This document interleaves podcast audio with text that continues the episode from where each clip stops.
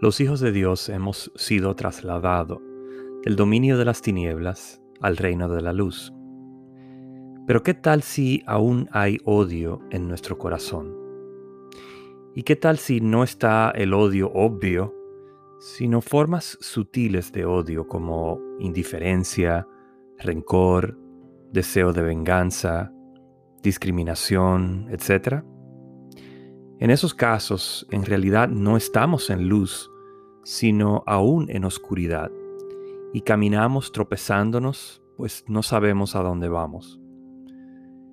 Yo en realidad era una persona muy rencorosa, y cuando cargaba con eso recuerdo que cometí toda clase de estupideces y torpezas.